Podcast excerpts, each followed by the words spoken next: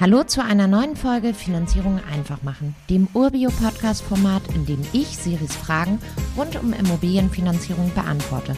Mein Name ist Janina, ich bin Head of Mortgage bei Urbio und jetzt rein in die Folge. Hallo Janina, wie kommt ein Zinssatz zustande? Hi Siri, das kann ich total verstehen, dass sich diese Frage interessiert.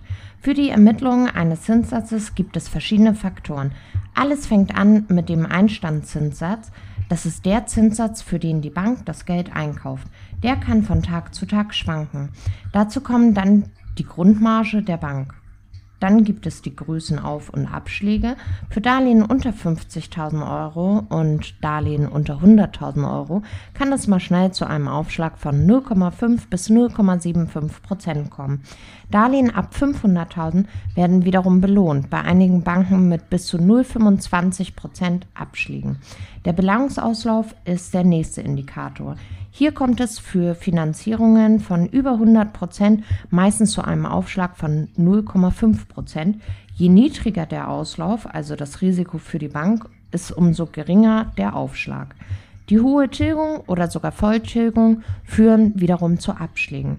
Bei einigen Banken gibt es auch noch Konditionsaufschläge für Sondertilgungsoptionen und ebenso verlängerte bereitstellungszinsfreie Zeiträume. Der letzte Aufschlag findet bei einigen Banken für die Nutzungsart statt, Eigennutzer oder Kapitalanlage.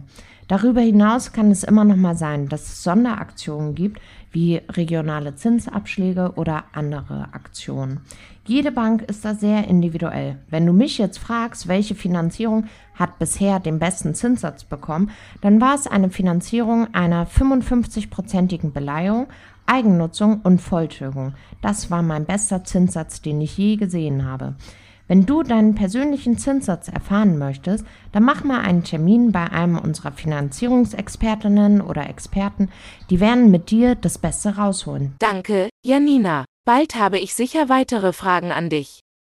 Natürlich immer her mit weiteren Fragen. Das gilt auch für alle, die hier zuhören. Wenn ihr Fragen rund um Finanzierung habt, schickt sie an podcast.urbio.com und dann gibt es in einer der nächsten Folgen die Antwort. Wenn ihr keine Folge verpassen wollt, folgt unserem Feed und lasst uns eine positive Bewertung da. Bis zur nächsten Folge.